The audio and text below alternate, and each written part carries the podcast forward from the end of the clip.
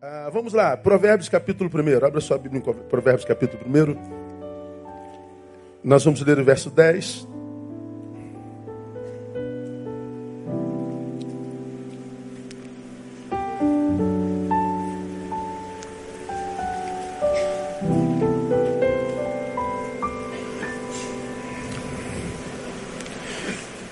Filho meu, se os pecadores te quiserem seduzir, não consintas. Pronto, simples assim. Vamos juntos, uma só voz? Filho meu, se os pecadores te quiserem seduzir, não consintas. Isso é um texto da palavra lá do livro de sabedoria, que é o conselho de um pai para o seu filho. E simples como água potável, assim, não sei eh, nem se tem como extrair disso alguma coisa. Aliás, sempre tem porque é a palavra de Deus, né?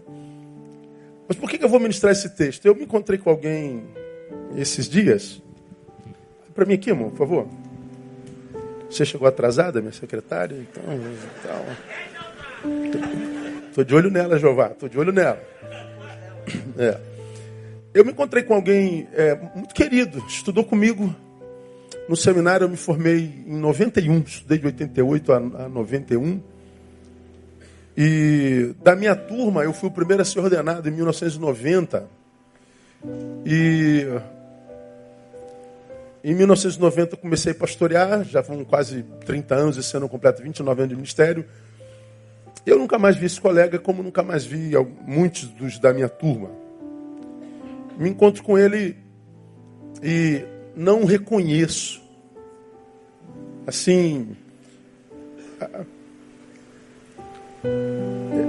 a pessoa que eu vi era tão, mas tão, tão distinta daquela que eu conheci, que quando ele me identificou, ele falou, Neil, oi, pois não, me para um tempo todo na rua.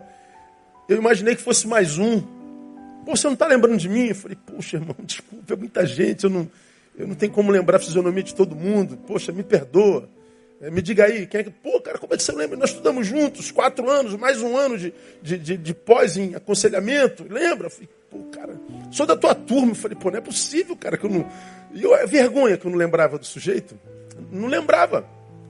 Eu falei, pô, brother, me, me perdoe. Aí ele se identificou. Eu falei, pô, não é você, cara. Pô, sou eu, cara. E tal. Aí conversamos ali alguns minutos. Eu estava de passagem num compromisso.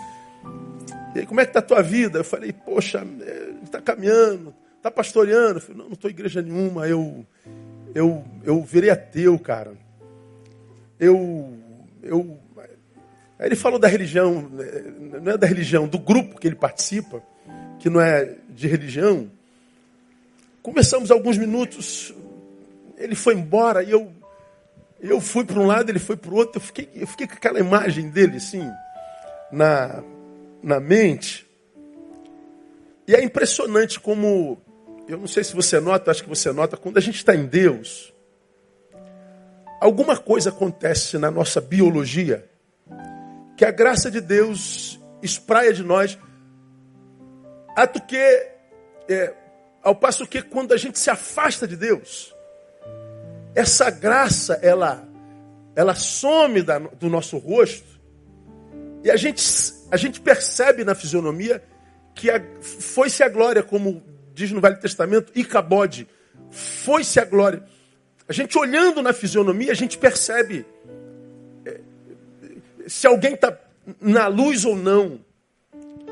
A, a, estranheza na, na, no rosto do meu amigo não foi por causa da, da fisionomia física, mas é porque o, o que eu conheci tinha um brilho tinha uma graça, tinha, tinha um rio jorrando de dentro, rio que eu não identifiquei, uma, uma, um, algo aconteceu que dele foi extraído algo que do que eu me alimentei e com o que convivi durante um tempo. Eu achei é, pesada aquela aquela fisionomia. Esse texto me veio à mente. Esse texto alude a um assunto muito importante nos dias de hoje. É personalidade. Filho meu, se os pecadores te quiserem seduzir, não consintas. Tem a ver com caráter, tem a ver com, com, com personalidade, porque seduzir, literalmente é, falando e traduzido, é tirar do bom caminho. Seduzir é corromper. Seduzir, segundo o Wiki Dicionário, é, é, é deformar. Então, o, o texto clarificando é, filho, se os pecadores te tentarem deformar, se os pecadores tentarem te, te, te, te, te corromper, se os pecadores quiserem é, te tirar do bom caminho, se os pecadores quiserem gerar em você um outro ser que não esse que Deus gerou em ti, não consintas. Fala de personalidade. Então a proposta do pai desse filho é mantenha-te íntegro, não consintas. Não, não dê tal consentimento. Isso parece fácil, mas não é. Por que, que não é? Porque o poder de sedução, principalmente dessa época, é cada vez mais irresistível, ou quase irresistível. A, a sedução nos é uma realidade desde o Éden, né? lá, lá, lá, lá com Eva. Satanás seduz a mulher e o pecado ainda não tinha sido entronizado na terra, mas parece que, que, que Satanás já conhecia a fraqueza do homem, a mania de grandeza. Deus sabe que quando você comer daquele fruto, você vai ser semelhante a ele, conhecendo bem o mal. Parece que esse, é, essa, essa força, essa detecção, consciente ou inconsciente, de que nós podemos ser mais, de que nós podemos ir mais além, é em nós uma realidade desde sempre. Isso é bom. Mas quando isso é utilizado de forma equivocada, pode é, nos destruir, pode nos deformar, pode nos, nos, seduzir completamente. Me lembro de uma, de uma meme que a, a, foi publicada na minha página muitos anos atrás, na, na, na fanpage, que me lembrei dela quando passava sobre isso, ele colheu a frase que dizia assim: sim, precisa-se é, de muita coragem para mudar. Porém, maior coragem é preciso, preciso num tempo de tantas e velozes deformações para continuar sendo quem se é. Então, para que a gente mude, a gente precisa de muita coragem. Mas se a gente vive num tempo de tantas deformações, maior coragem a gente precisa para se manter íntegro nisso. Então eu preciso coragem para mudar, como nós já pregamos aqui, a luz da psicanálise mudar é deixar o que se foi no instante anterior. Então toda mudança preconiza a morte. Mudar é morrer. E renascer. Só que é, renascer em cima de uma morte é, é, é extremamente assustador. Por isso que tantos de nós têm tanta dificuldade para mudar. Mas se a mudança que a gente vê no sistema é deformidade, bom, então coragem eu preciso para continuar sendo quem eu sou, um adorador, porque o que Deus procura é adoradores. Então requer-se muita coragem para ser quem é. Então no mundo onde parece todos estão mudando, se deformando, não mudar é um desafio. É sobre isso que o, que o, que o, que o, o texto alude. Mantenha-te íntegro. Aí aqui, nessa noite, irmãos, bem rapidamente, vamos embora antes das oito, dia 5, dá, dá para levar sua esposa para jantar, amém? Glória a Deus. Catuca seu marido ou esposa, fala assim, ouça seu pastor. Isso. No meio do mês a gente come um churrasquinho, no final do mês chupa um picolé. Algumas realidades sobre o tema. Primeiro, a sedução é uma realidade comum a todos os filhos de Deus. Ou seja, a proposta de deformação é uma realidade comum a todos os filhos de Deus. Filho, se os pecadores tentarem te deformar, te seduzir, então o, o autor sagrado já está dizendo: essa, essa tentação será uma realidade e, e cada vez mais comum na vida de todos nós. E isso é óbvio. Por algumas razões eu compartilho com você. Primeiro, se sedução é tirar do bom caminho, para ser seduzido, basta que nós estejamos no bom caminho. Entender isso é importante porque talvez seja a resposta para você que está aqui e sofre e não entende por quê. Por que nós temos tanta dificuldade em entender as adversidades do caminho? Pastor, eu estou com tanto problema na vida. Minha vida está é, tá cada vez mais, mais, mais complicada, mais embaraçada, mais embaralhada. E pastor, eu sou um homem íntegro, eu sou um homem que anda no caminho reto, eu sou um homem piedoso, eu sou um homem que teme a Deus, eu sou um homem que não, não vivo corrupção, eu sou um homem, Deus sabe, um homem honesto. Então por que, que eu estou vivendo tanto problema? Será que é pecado em mim oculto? Não, pode ser exatamente porque você é um homem correto no mundo de gente errada. Você pode estar sofrendo exatamente, exatamente porque você é pio. Você pode estar sofrendo exatamente porque é honesto. Você pode estar sofrendo exatamente porque você é santo.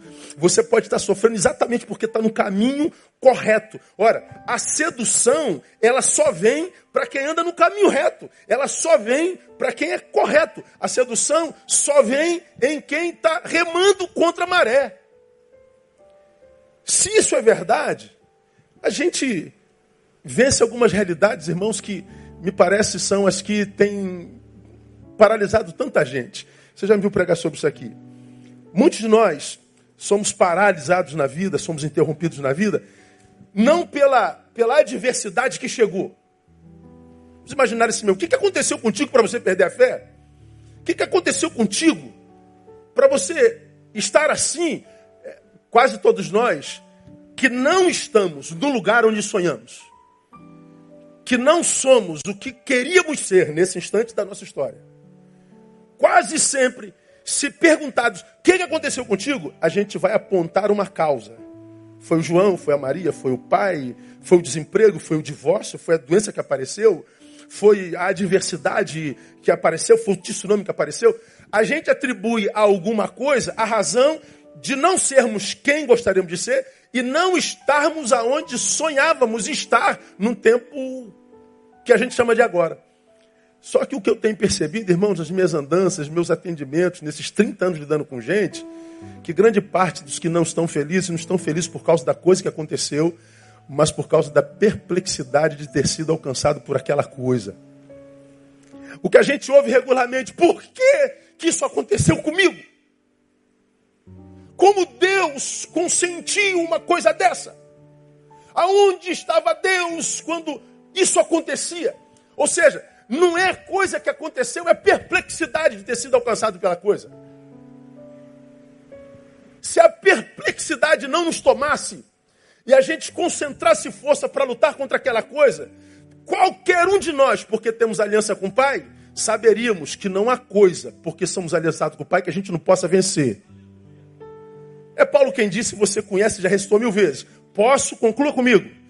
Todas as coisas naquele que me fortalece. Por que, que você pode todas as coisas? Porque você é bom? Não, porque ele te fortalece. Então Paulo está dizendo, eu posso todas as coisas, porque contra as coisas que eu luto, eu luto na força daquele que me fortalece. Agora, por que, que há tantos que estão paralisados, caídos, derrotados? Por causa da coisa que chegou? Não, por causa da perplexidade de ter sido alcançado pela coisa. Agora, de onde vem essa perplexidade, irmão? Porque você achou, ou nós achávamos, que porque estamos andando no caminho reto, porque estamos andando no caminho certo, porque nós somos referenciais de humanidade, as adversidades, a sedução não viria. Nós estaríamos imunes à deformação do mundo. Não, o texto diz o contrário. Você vai ser seduzido exatamente porque você é, é passivo de sedução. Por quê? Porque anda no bom caminho. É Jesus quem diz em João 16,33: Tenho-vos dito essas coisas para que em mim tenha, tenhas paz. Ele diz: Nós temos paz nele. No mundo tereis o que? Aflições. Agora, tem como viver em outro lugar que não no mundo? Não. Então ele está dizendo aí, você está no mundo, não está? Estou. Então você vai ter aflição. Mas se no mundo você viver em mim, no meio da aflição você terá paz. Dá para entender o que Jesus está dizendo? O problema é que na aflição nós saímos da presença de Jesus E ficamos tentando entender por que, que a aflição chegou. E quer saber, irmão? Grande parte das nossas dores nunca serão explicadas. A gente só vai saber na eternidade. Eu e você temos muitas perguntas para fazer a Deus. Eu e você temos muitas perguntas. Oh, meu Deus do céu, Deus sabe como eu tenho perguntas a, a fazer. Deus sabe como a fé que eu tenho tem dificuldade de se render algumas algumas que palavra eu usaria, meu Deus? É, alguns juízos de Deus. Nós temos, por exemplo, eu e você, muita dificuldade de entender porque coisas ruins acontecem a pessoas boas, né? Como a gente também tem dificuldade de entender porque tantas coisas boas acontecem a pessoas ruins. A gente tem dificuldade de entender silêncio de Deus diante de algumas agonias. Eu me lembro como se fosse hoje. Há bem pouco tempo atrás fiz aniversário daquele massacre que teve aqui na Taça da Silveira. Eu me lembro no enterro de uma daquelas crianças, uma mãe que me agarrou e, e desesperada enterrando a sua filhote de 14 anos. Ela me agarra e, e desesperada diz: Pastor, aonde Deus estava quando aquele desgraçado matava minha filha? O que, que você responde?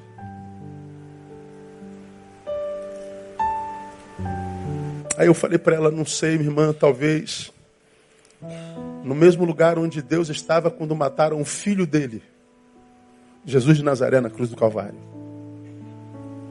E por que, que eu sei que a senhora vai superar essa perda irreparável? Porque Jesus conhece essa dor.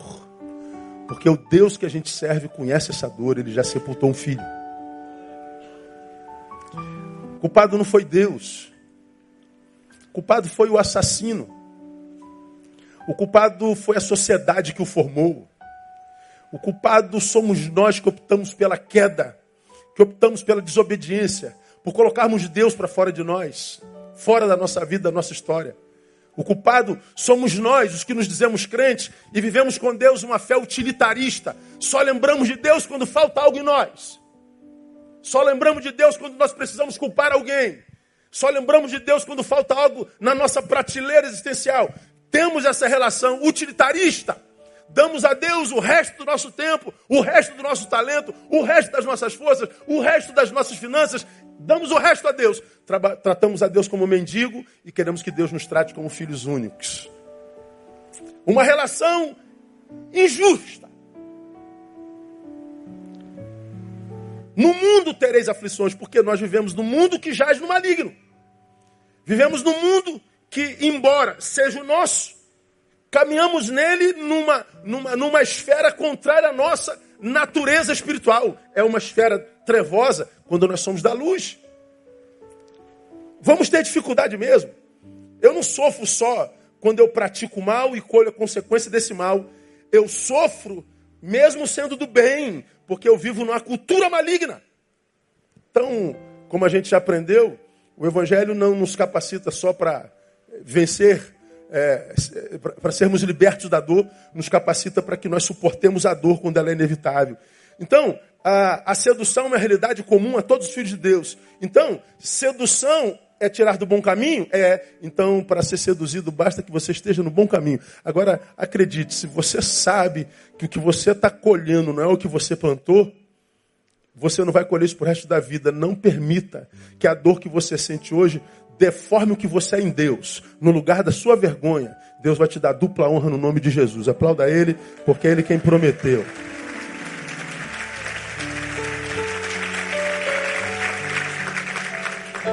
Mas a sedução do Filho de Deus, por que, que a gente é seduzido? Porque a sedução do Filho de Deus é a razão da existência do diabo. A palavra diz que ele veio senão para fazer três coisas. Digam para mim: matar, roubar e destruir. É para isso que ele existe. Então, perceba, a minha queda, a tua queda, dá sentido à existência do diabo. O meu fracasso, a minha destruição, a minha morte, quando eu sou roubado em todas as instâncias e esferas da minha existência, Eu estou é, é, dando sentido à existência do inimigo. Ele tem encontra sentido em mim. Então, se eu sou, enquanto ser destruído, a razão da vida dele, ele vai labutar contra mim o tempo inteiro. Agora, é diferente quando a gente labuta contra ele em Deus e quando a gente labuta contra ele longe de Deus. Você já aprendeu aqui? E Jesus estava com seus discípulos num barco. E barcos onde Jesus está também enfrentam mares encapelados, mares que são capazes de afundar barcos, mesmo no barco onde Jesus está. Você já aprendeu isso aqui? Estão atravessando o mar e o, o, o mar se embravece, o mar eh, se torna iracundo, o mar é, é, fica poderoso, o mar é, se revolta e os especialistas do mar se desesperam porque já fizeram tudo que podia fazer, mas eles estavam perdendo para o poder do mar. Jesus, ao contrário dos profissionais do mar, dormia no porão. Os discípulos acordaram, desesperados pela tempestade. Os profissionais do mar se unem aos discípulos e tentam de tudo para tentar chegar a fazer o barco do outro lado, fazer o barco chegar do outro lado. Jesus está lá, babando lá embaixo. Chega uma hora que eles se incomodam com Jesus. Na verdade, eles se, se aborrecem, porque Jesus parecia um, um Jesus que não se preocupava com a situação, um Jesus que não fazia parte da história, um Jesus que parecia alienado da situação. E eles vão lá, acordam a Jesus. Imagino com, com, com veemência: Pô, Jesus, o senhor não está vendo o que está acontecendo? O senhor é um senhor alienado? O senhor não se importa com as dores da gente? O senhor não, não, não se porta com a vida da gente? Jesus acorda, vai lá para a proa do barco e diz: Vento, cessa, mar, aquieta-te. Discípulos, embevecidos pelo poder de Jesus, o glorificam. E Jesus, com a sua atitude, dá uma lição maravilhosa que nós já aprendemos aqui, porque nós achamos que fé é fé como a de Cristo, que é capaz de acabar com as tempestades e acalmar o mar. Não. Jesus diz que fé é fé para não permitir que tempestade alguma nos acorde, nos tire o sono. Jesus está dizendo que a manifestação do seu poder não foi o de fazer a tempestade se acalmar, foi de não permitir que tempestade o acordasse do sono. Bom, eu e você temos poder para acalmar a tempestade? Aí entra o, o santarrão nós temos, pastor, então vai lá e acalma. Nós temos poder para ressuscitar mortos? Não, claro, em Jesus nós temos, então ressuscita. A gente nunca viu ninguém, além de Jesus, fazer isso. Ora, existem tempestades na vida que não dependem de nós. Existem tempestades na vida que nós vamos ter que encarar. Mesmo Jesus estando no nosso barco. Então, acreditem e tomem posse disso. Nem sempre, quando Jesus está conosco, está conosco para acabar com a tempestade. Ele está conosco para que não permita que a tempestade tire o nosso sono. A gente dorme a despeito das adversidades. Por quê? A gente sabe que Ele está no controle do nosso navio. Ele sabe o que está fazendo. Então dorme, irmão. Descansa nele. Para de murmuração. Para de frouxidão. Há um condutor no barco da tua vida. Se os pecadores te quiserem seduzir, não consintas, ou seja, ele vai tentar, ele vai perseverar, ele quer me desconfigurar, ele quer me, me, me, me reduzir de, de adorador para murmurador, ele que quer que eu tire o, olhar do alvo, ele quer desconfigurar o projeto de Deus em mim, ele quer acabar com a obra de Deus em mim. Se os pecadores te quiserem seduzir, não consintas. Segunda coisa, com relação à melhor presa para a sedução. Ora, se é sedução, ela não parece sedução. Ele vem com astutas ciladas. E, evidentemente, ele escolhe as presas mais fáceis? Lógico. A gente sempre escolhe os mais frágeis e os mais fracos para derrotar. Quem são, à luz da palavra, as presas mais fáceis para ser seduzida? Bota o versículo 7 para mim, painel. Nós estamos no 10. Olha o 7. O temor do Senhor é o que? Leia para mim. Princípio, mais os insensatos, leiam o resto. O conhecimento começa no temor do Senhor. E os insensatos desprezam a sabedoria e a instrução. Ora, quem é a presa mais fácil para Satanás? É o filho que conhece o pai, mas não se aprofunda nesse conhecimento. É o ignorante. O temor do Senhor é o princípio do conhecimento. Que, que acontece com tantos de nós? Nós tememos o Senhor, cremos no seu poder, sabemos do seu potencial e do seu amor por nós. Só que saber isso, temer ao Senhor, é o princípio da sabedoria. O problema é que a maioria de nós para no princípio. Nós chegamos a Ele e nele paramos, nós não evoluímos. Nós não mergulhamos na graça e no conhecimento dele.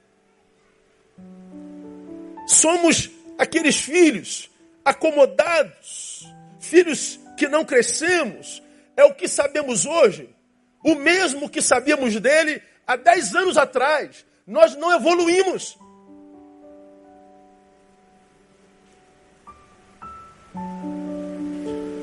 Acomodação espiritual se traduz numa triste revelação. Que revelação é essa? De que nós não temos fome de Deus. Ora, o inimigo sabe disso. Nós crentes, nós temos um, eu acho que um defeito grave. Nós temos a mania de não respeitar a inteligência dos outros. Agora, quando nós não respeitamos a inteligência do diabo e nós não respeitamos a inteligência de Deus, o que nós estamos fazendo é nos auto-sabotando. Nós precisamos respeitar a inteligência do nosso inimigo. As suas estratagemas, as suas estratégias para matar, roubar e destruir. Precisamos aprender a usar as armas certas para lutar contra ele, para vencermos a ele. Porque ele diz, a palavra diz, que ele é competente e capaz de, de se transformar. Ele é capaz de viver estratégias de guerra para cada momento. Diz que ele é capaz até de se transformar em quê? Em anjos de luz. Se ele pode se transformar num anjo de luz, pode se transformar no pastor batista, fácil. Pode se transformar no irmão que está sentado do teu lado. Pode se transformar no teu melhor amigo. Pode se transformar numa namorada, num namorado. Pode se transformar no que quiser. Ele pode usar a quem quiser. Ele pode utilizar a arma que quiser. Quando eu mergulho em Deus, Deus me dá um dom chamado discernimento de espíritos. Que para mim hoje é um dos mais importantes. É a capacidade de olhar o todo e ver daquele que se aproxima a mim com que espírito ele chega. Que arma ele vai usar. Porque saber quem é o inimigo também me faz competente para usar a arma certa. Já falei sobre isso aqui, você vai se lembrar. Vamos imaginar que o inimigo venha travestido de um elefante para pegar você. Aí Deus fala assim: fica tranquilo, meu filho, eu estou contigo, vou armar tua mão para a guerra e os teus dedos para a peleja. Aí Deus coloca diante de você um 38, um pedaço de pau e uma bazuca. Você sabe quem é teu inimigo, é um elefante. Qual arma você usaria, irmão? Pensa. Um 38, um pedaço de pau ou uma bazuca? Uma bazuca. De modo que vem o elefantão, 10 toneladas, você pega a bazuca e explode o, o, o elefante. Só que, muitas vezes, porque nós vencemos um elefante com a bazuca, a gente tira os olhos de Deus e acredita no poder da arma, na bazuca. Ah, se eu venci um elefante com essa bazuca, não há mais nada, nem ninguém que me vença nesse mundo. Eu ando com a bazuca para lá e para cá. Como quem diz, se eu venci um, um, um elefante, nada me derrota. Só que o inimigo de amanhã é um Aedes aegypti. Dá para entender? É o da chikungunya.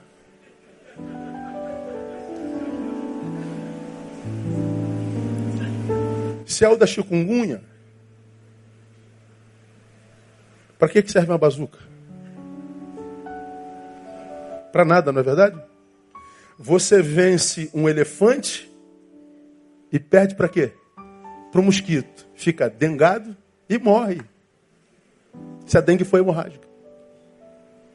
Poxa, eu venci um elefante, pastor. Como é que pode? Foi vencido por, inimigo, por, um, por um mosquito. É porque o mosquito veio com estratégia, era inimigo. E você não, você colocou fé na arma. Você tem que colocar fé no conhecimento de Deus. Porque é Deus que vai me fazer discernir quem é o inimigo, portanto, que arma ele usa, portanto, que arma eu uso. Então, se eu sei que o inimigo vai me seduzir, sei que a presa mais desejada por eles é aquele que não se aproxima em conhecimento, ele teme, mas ficou no início, ele não se desenvolveu, ele não está capacitado para lutar de forma igualitária com o inimigo que se traveste o tempo inteiro.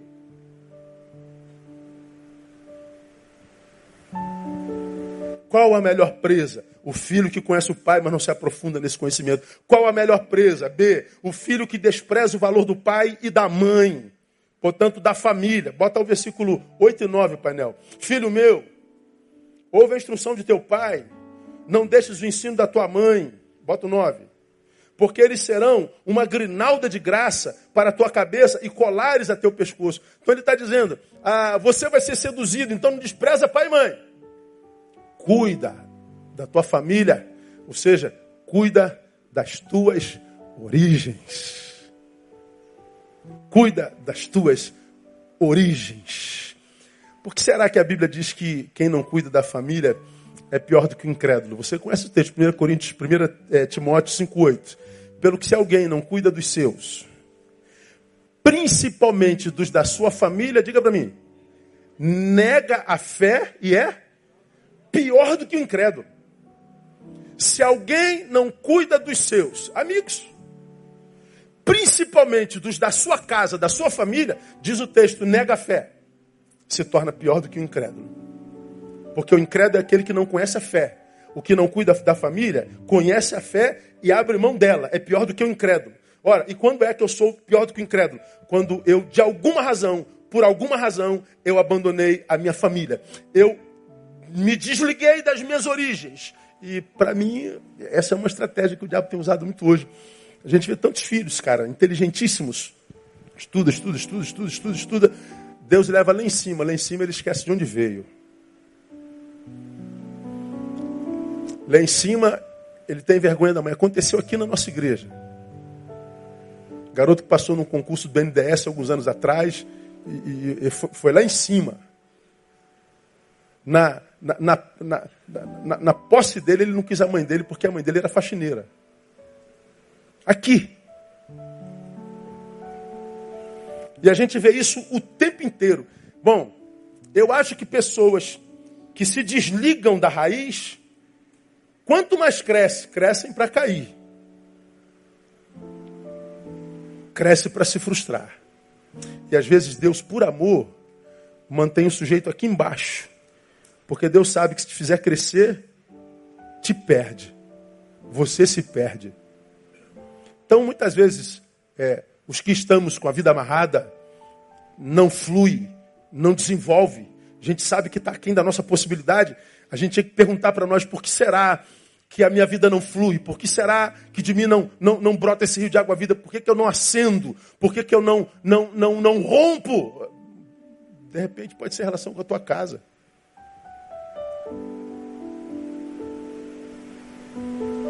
Por que, que a Bíblia diz que quem não cuida da família é pior do que incrédulo? Porque para Deus viver na fé nada mais é do que viver saúde em família. Por quê? Porque entre os homens, o que mais se assemelha com o que é o nosso Deus é a família. Ah, nosso Deus é um Deus trino, Deus Pai, Deus Filho, Deus Espírito Santo. Portanto, nosso Deus é uma comunidade. Não é uma unidade, ele é uma comunidade. Quando a Bíblia diz que nós somos a imagem e semelhança de Deus, quando é que nós somos mais parecidos com o que Deus é? Quando nós estamos em família, pai, mãe e filho. A palavra Elohim é plural. Então eu nunca estou mais assemelhado com Deus do que quando eu estou em família, quando eu estou em comunidade. Eu nunca estou mais longe do que Deus é quando eu abro mão da família, quando eu vivo carreira solo. Nunca será bom, como diz o Éden. Não é bom só. Possível? É bom jamais. Então, por que, que é, Deus diz que quem nega a fé é pior do que incrédulo? Porque nada se assemelha mais a Deus do que família. Quando a gente abre mão de família, a gente está abrindo, consequentemente, é, mão do próprio Deus. Mas, diz que é pior do que o incrédulo, porque família é o lugar onde a verdade nos homens é mais explícita, né? Mais explícita. A gente consegue enganar a ovelha, a gente consegue enganar o pastor, a gente consegue enganar os amigos, o patrão, os colegas de trabalho. Mas em casa, a gente não engana não. A gente sabe com quem a gente dorme. A gente sabe quem habita conosco. É mais ou menos aquela, aquela história. Essa história é verídica, não foi comigo não, mas ela é verídica. Do enterro de um, de um diácono de uma igreja acontecida por aí. E, como acontece geralmente depois que a gente morre, todo mundo vira santo. Aí o pastor, diante do, do caixão do homem, disse: irmão era muito dedicado à família esse irmão era um pai exemplar, esse irmão botou esse irmão lá nas alturas, um filhinho de 12 anos. Perguntou para a mãe: mãe, é papai mesmo que está aqui? É verdadeira a história. Como quem diz, estamos no velório certo. Porque meu pai não era nada disso.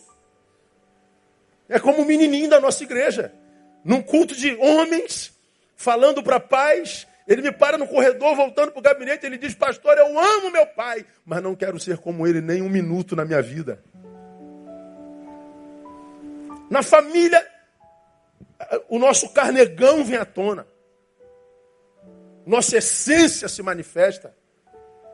Por que, que a, a, a sedução é maior sobre aquele que não valoriza a família? Porque é, é, lá ele se revela. Então é mais fácil enganar um amigo do que nossos familiares, né? Então, já aprendemos que sedução faz parte da vida. É, vão tentar me seduzir o tempo inteiro, vão tentar me deformar o tempo inteiro, vão tentar desconstruir o que eu sou no coração de Deus o tempo inteiro. Quem é a presa mais fácil? É aquele que não atenta para a família, é aquele que parou no início, que teme ao Senhor, mas não se aprofundou nele. É aquele filho acomodado. Então, meu irmão, como é que a gente vence essa deformação pela qual passa a sociedade, conhecimento de Deus, para que a gente não entre na estatística. O meu povo está sendo destruído porque ele falta conhecimento. Meu povo não será mais destruído porque me conhece. Então, busca conhecimento. Vamos terminar para a gente ir embora para casa. Com relação a, ao método da sedução. Método é Olha o que, o texto diz. Meu filho, se os pecadores tentarem seduzir, não consintas. Quem é que seduz? Os pecadores. O método do diabo é o homem.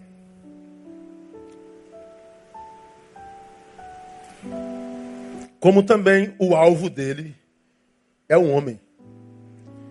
Ora, se ele me tem como alvo, ele não vai aparecer para mim rabudo, vermelho, chifrudo com tridente pegando fogo. Não, ele vai aparecer com aquilo que você mais deseja e ama. Ele vai aparecer com, com aquela mulher do estilo que você gosta. Ele vai parecer como aquele amigo, gente boa, sabe qual é? Aquele camarada aqui do qual todo mundo gosta aquele camarada que está sempre bem, aquela parceira que apaga todos os teus rastros nas eh, M que você faz na vida. Sabe, aquela que segura a peteca quando você é, deixou escapar a sua pior versão. Então, é, o método do diabo é o homem. Ou seja, ninguém deixa de ser quem é sozinho. Se você deixou de ser aquele em quem o pai tinha prazer, você deixou de ser por causa das suas relações. Ninguém sozinho se deforma. Nós somos maus, mas não o suficiente para estragar nossa vida sozinho. Nós precisamos de parceiros. Nós precisamos de, de, de comparsas. Nós precisamos de alguém que nos dê um start, de alguém que nos facilite o caminho para a destruição. É sempre assim. É, o método do diabo é o homem. Bom, é, já isso aqui você é doutor, não é? A psicologia social diz que o homem é produto do meio. Ou seja, por que, que você é como você é? Por causa do meio no qual você foi criado. Você é resultado do encontro com o pessoal do teu meio. Esse mesmo Salomão diz que aquele que anda com o sábio será sábio, mas o companheiro dos tolos sofrerá o dano. Ou seja, se eu ando com sábio, a sua sabedoria passa para mim. Se eu ando com tolo, a sua tolice para para mim, passa para mim. Salomão está dizendo, gente passa gente para gente. Nós somos influenciáveis e influenciadores. Nós somos seres que trocamos essências, trocamos valores e princípios. Ora, como que ele me seduz? É através da minha relação. Nesse encontro de de deformação pode ser presencial e hoje, agora, virtual, né?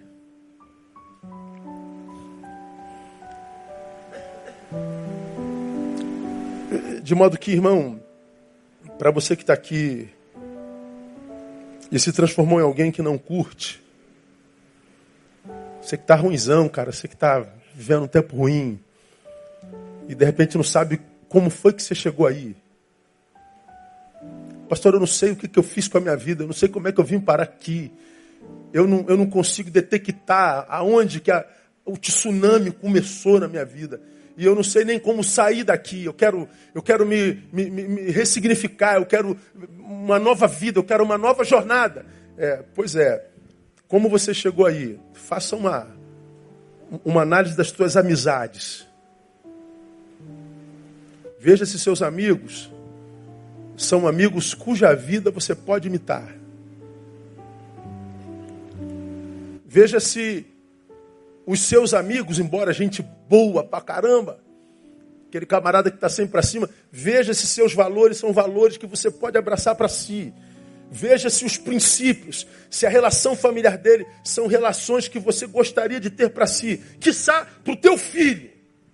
Veja se seus amigos são amigos que você queria para os seus filhos. É, talvez você descubra que você pode ter chegado onde chegou através dos teus bons, aspas, amigos.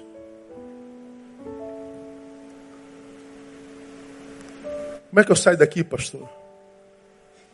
É, talvez você tenha que abrir mão de alguns amigos. Talvez você tenha que fazer novas amizades.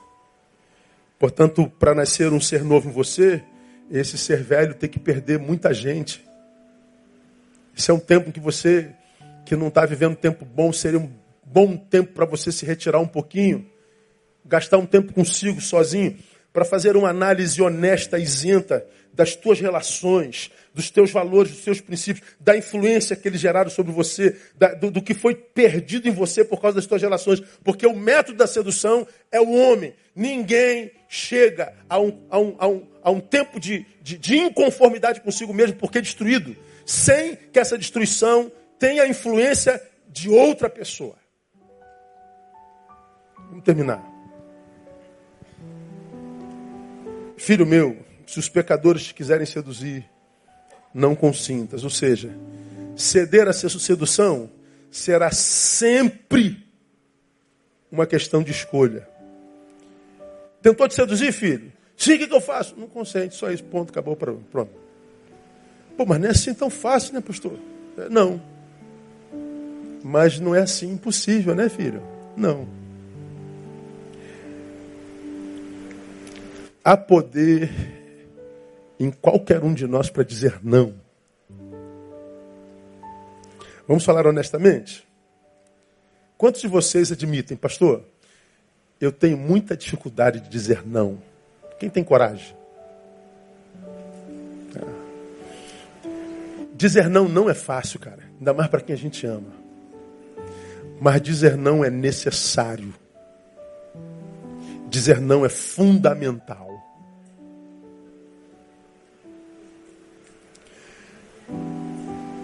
Se tentarem te seduzir, diga não. Há uma parte em você que quer ceder ao desejo, a outra parte em você que quer permanecer no correto como já falei aqui, é a crise entre o, o bom e o correto. Você sabe que o bom Deus reprova. Você sabe que o bom Deus não autoriza. Você sabe que o bom só é bom para a carne, mas não é bom para tua alma, para o teu espírito, para tua família, não é bom para mais ninguém. Mas você está viciado nisso. Você está entre o bom e o correto. Bom, o texto diz: diga não para o bom.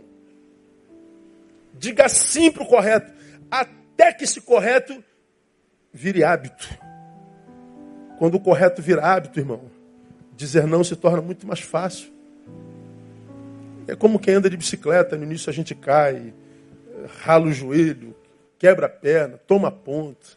Mas depois que você aprende, tirou as rodinhas, você não pensa mais para andar de bicicleta, tá lá aquelas duas rodinhas magrelas. Você sobe em cima, vai. Quem não sabe andar fala, meu Deus, como é que esse cara pode equilibrar isso? Como é que esse troço não cai? Eu não sei também não. Eu só sei que a gente sobe e vai, não é assim que acontece? O outro voa com ela, da cambalhota, eu falei, gente, como é que pode um negócio desse, meu? É, mas o cara faz. E não pensa, ele sobe e vai. Quando a gente anda na palavra e anda no correto, eu sei que eu vou seduzido, você seduzido, mas porque o correto virou modus vivendi, virou o hábito existencial, dizer não já não mais será esforço. É, será produto da minha opção. Porque ceder à sedução será sempre e sempre uma questão de escolha. Então, como é que a gente faz, pastor? A gente renova a mente. Nós temos que ressignificar a mente, nossos valores.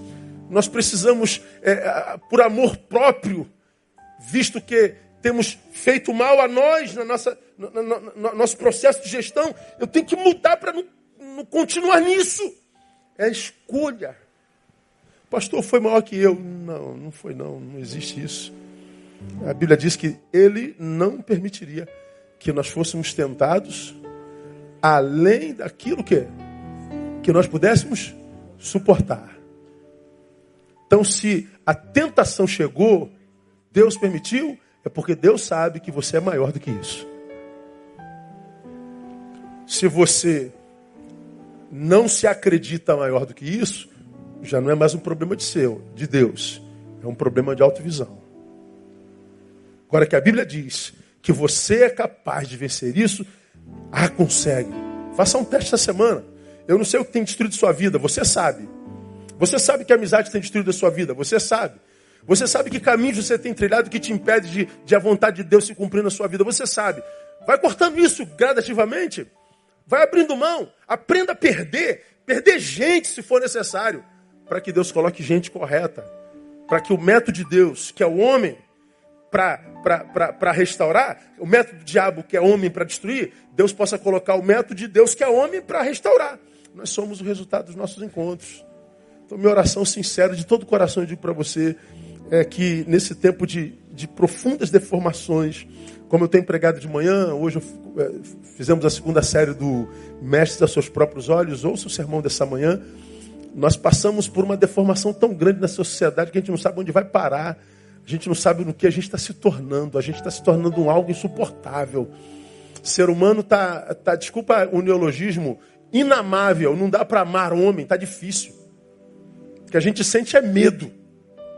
É um tempo muito obscuro, muito, muito sinistro. A gente está é, tenso demais, a gente está com nervo à flor da pele, a gente está é, em litígio contra a existência.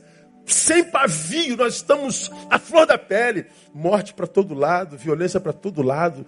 Andamos com alvo no peito e nas costas o tempo inteiro. Que modo maldito é esse de ser? Pois é, porque o homem virou o diabo do próprio homem. E o que nós pedimos ao Pai, a partir desse texto, é que Deus te dê homens que não sejam a doença na tua vida, mas que sejam a cura. Mas que você se transforme em alguém capaz de atrair gente assim. Se, filho meu, os pecadores te quiserem seduzir, não consintas. Você vai alegrar o Pai e o Pai vai te abençoar. Vamos aplaudir a Ele. Vamos ficar em pé. Vamos embora. Ó, 15 para as 8. Irmã, catuca teu marido, amor, vamos jantar.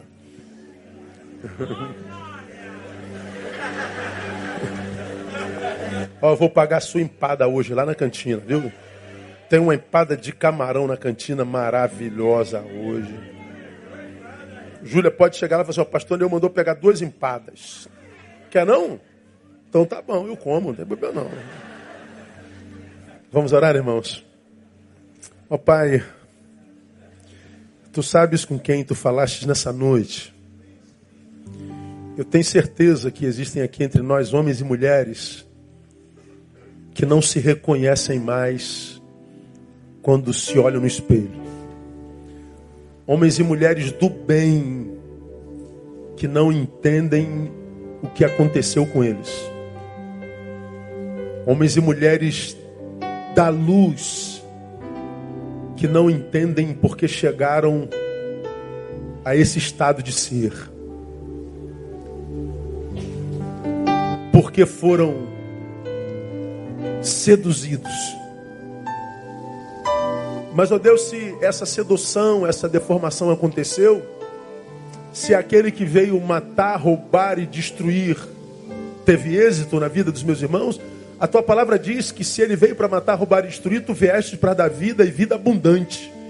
E eu te peço que essa noite seja a noite do início da restauração dessa vida.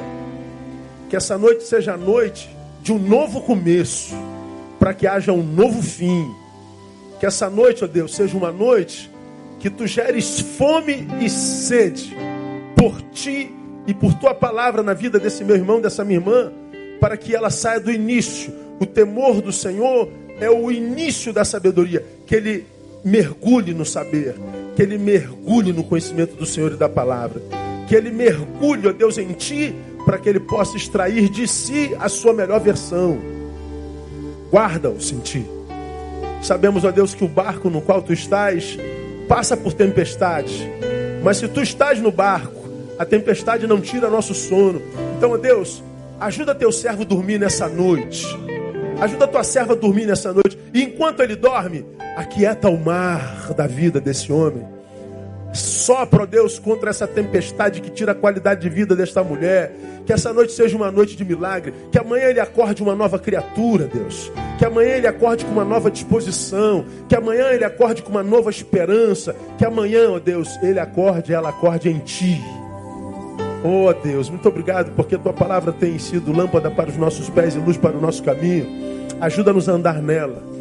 Que agora a tua graça, a graça bendita de Jesus Cristo o amor de Deus, que é Pai, e a comunhão do Divino Espírito Santo repousem sobre a vida de cada um de vós, sobre a vida de cada um de nós, e que seja por igual com todo Israel de Deus, espalhados pela face da terra, e que seja assim desde agora e para todo sempre e sempre. Amém e aleluia. Aplauda ele, Deus te abençoe. Boa semana. Dá um abraço no teu irmão, bem gostoso. Profetiza uma semana de vitória até quarta-feira, querendo o Pai. Vamos sair louvando?